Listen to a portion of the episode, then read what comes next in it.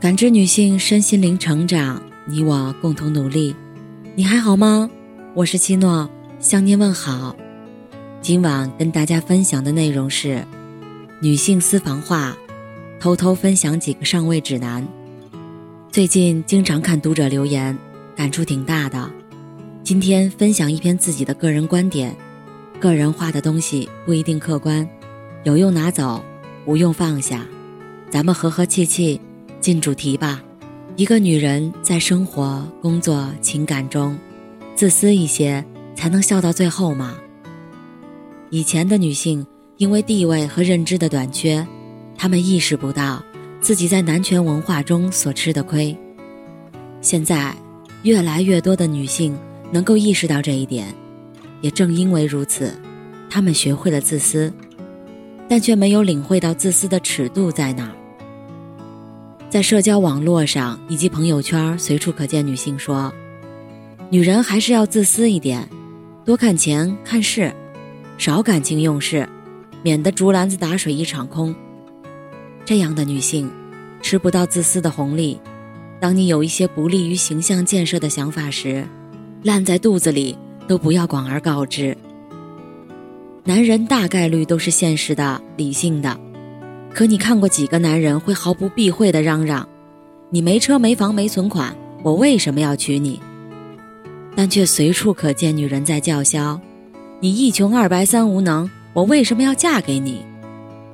城府是个好东西，愿你也有。平心而论，能够把心里话说出来的女人，哪怕话很难听，她都是单纯的。但凡稍微有点城府。他都不至于给自己挖这个坑，可现实中，他们并没有那群让人琢磨不透、看不穿的女人那么吃香，甚至，因为毫无城府的你们当了先锋，先冲出去与男人正面叫嚣，那群心思深的女人，只会跟在你们屁股后面捡好处，后者是真正做到了物尽其用。之前我提过一个现象。很多短视频都在拍，男人追求女人时，女人直接开门见山，借我一些钱。男人见状，顿时逃之夭夭，女人则冷笑，前一秒还说爱我，后一秒就原形毕露。女人的做法得到了大多数同类的认同，纷纷表示很爽。这是一种危险的信号，证明大多数女人还处在靠蛮力斗殴的阶段。距离用脑还很远。用钱试探男人的做法，不谈对错，但距离聪明肯定还差点意思。从外表看你赢了，但这是伤敌一千自损八百的路子。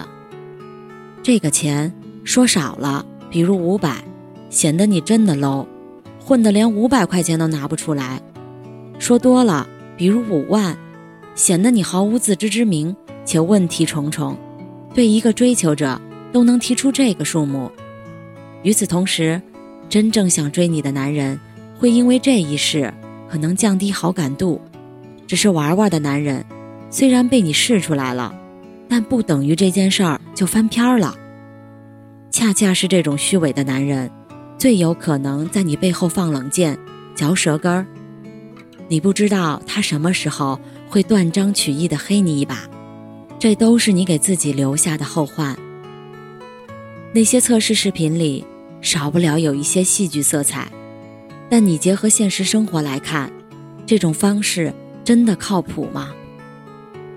有些男性追求者的确一目了然的虚伪，你真要 diss 对方，也不应该用可能会留下把柄的方式。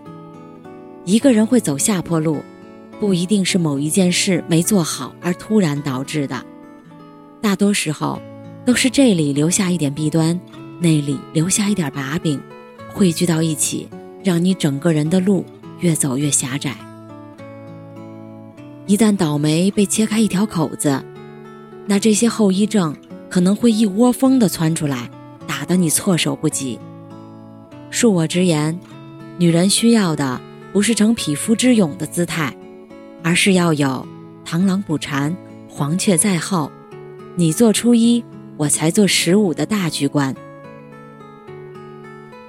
某些女人在各个领域都被别人占便宜，她们总结自己属于付出型人格，所以总是吃亏。不要把任何交换不对等的关系都推在付出型人格上头。我可以肯定的说，我也是付出型人格。付出型人格本身是没有问题的，甚至我个人认为这是一种很牛逼的人格。出问题的地方在于你对付出的对象不曾设立门槛和标准，这一块是智商在负责，不是人格在决定。找个男人屁都不是，对你的态度同样屁都不是，你照样跟老妈子一样随叫随到，伺候衣食住行，这种不过脑的付出，是你的智商与阅历以及总结不曾为你塑造出健全的人格。就算你是付出型人格，也是不健全的付出型人格。写到这一点时，我在想，要不要捅破这层窗户纸？对于那些在不平等关系里大面积付出而没有得到回馈的人，或许付出型人格只是他们无能为力拿到对等回报，找了一个说服自己意难平的理由而已。装睡的人生态度，在某些时候也算一种智慧。可什么时候该装，什么时候不该装，应该有个标准。一切关乎你长久幸福感受的领域，是不太适合装睡的，因为它涉及的面儿以及影响力比较大，它是感知决定的，而装睡几乎不可能会全部麻痹感知。在恰当的时候装睡是大智若愚，在不恰当的时候装睡是明知故犯。没有任何一种能成事儿的优秀是天然的。一个人会不会具备良好的口才、灵活的思维、游刃有余的为人处事，天分会自带一小部分优势。总有人说，我不会说话，脑筋也不够灵活，为人处事更是一窍不通，我天生就不是那块料。芸芸众生中，大多数都还达不到仅靠天分就能吃饭的地步。天分虽然算点优点，但不是绝无法超越的。口才、思维、处事等等等等，哪一样不需要你后天努力？自认这三样不给力的姐妹们，平心而论，你为此努力了吗？我以前最讨厌做思维导图，特别费脑子。那时的我，思路和反应都不如现在，这是一个短板。为此，我真踏踏实实进行了很多思维训练。那会儿互联网信息没这么发达，很多学习上的经验都得自己去摸索。比如一个人想做成某件事儿，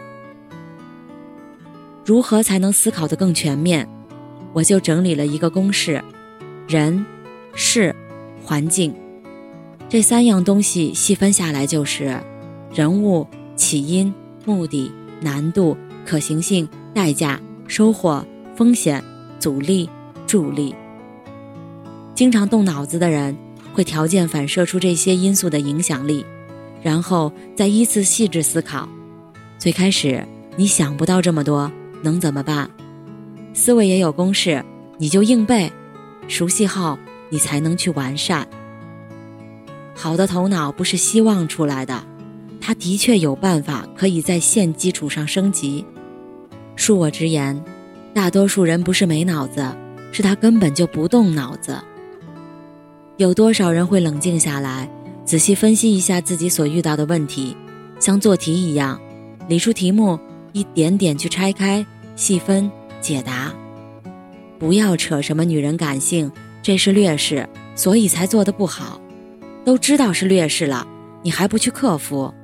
劣势是拿来改善的，不是拿来当你无能为力的理由。为自己的短处找太多理由，这种心智太弱，还一副理所当然的样子。谁让女人感性？那种清晰理智的人生态度，又有几个女人能做到呢？这种话，没有一个女性强者会认可，会拿着这句话蹬鼻子上脸，从来都是女性中的弱势群体。这段内容我写的比较硬，我认为女人不要成为玻璃娃娃，没有一种适者生存的教育是在暖房里抱着你说给你听的。你要客观去想我的建议有没有用，而不是侧重我说话中不中听。最后说一点很微妙的东西。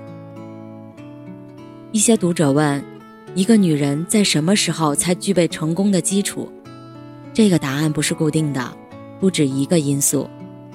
但在此刻分享一个我在大多数女性身上看到一种微妙的特质：现实中混得比较好的女人。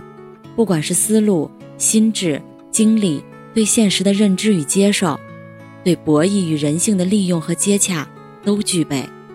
你很难在他们身上听到一些非常天真，或者说反现实、反人性的东西。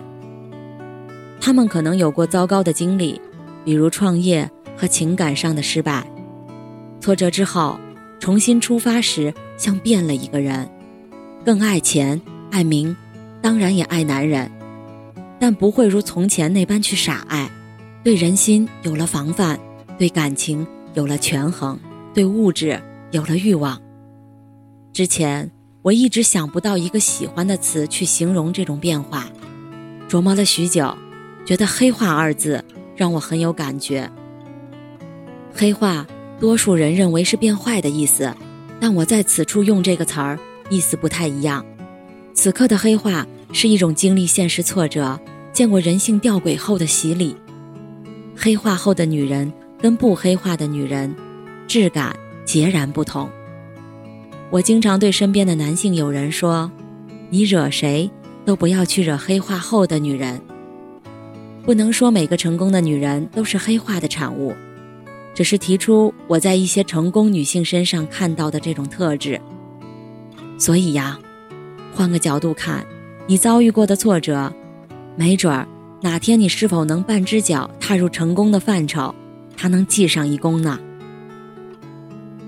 我很喜欢自己的性别，也为自己是一个女性而自豪，因此，我主观上的确不太喜欢弱化女性的言辞。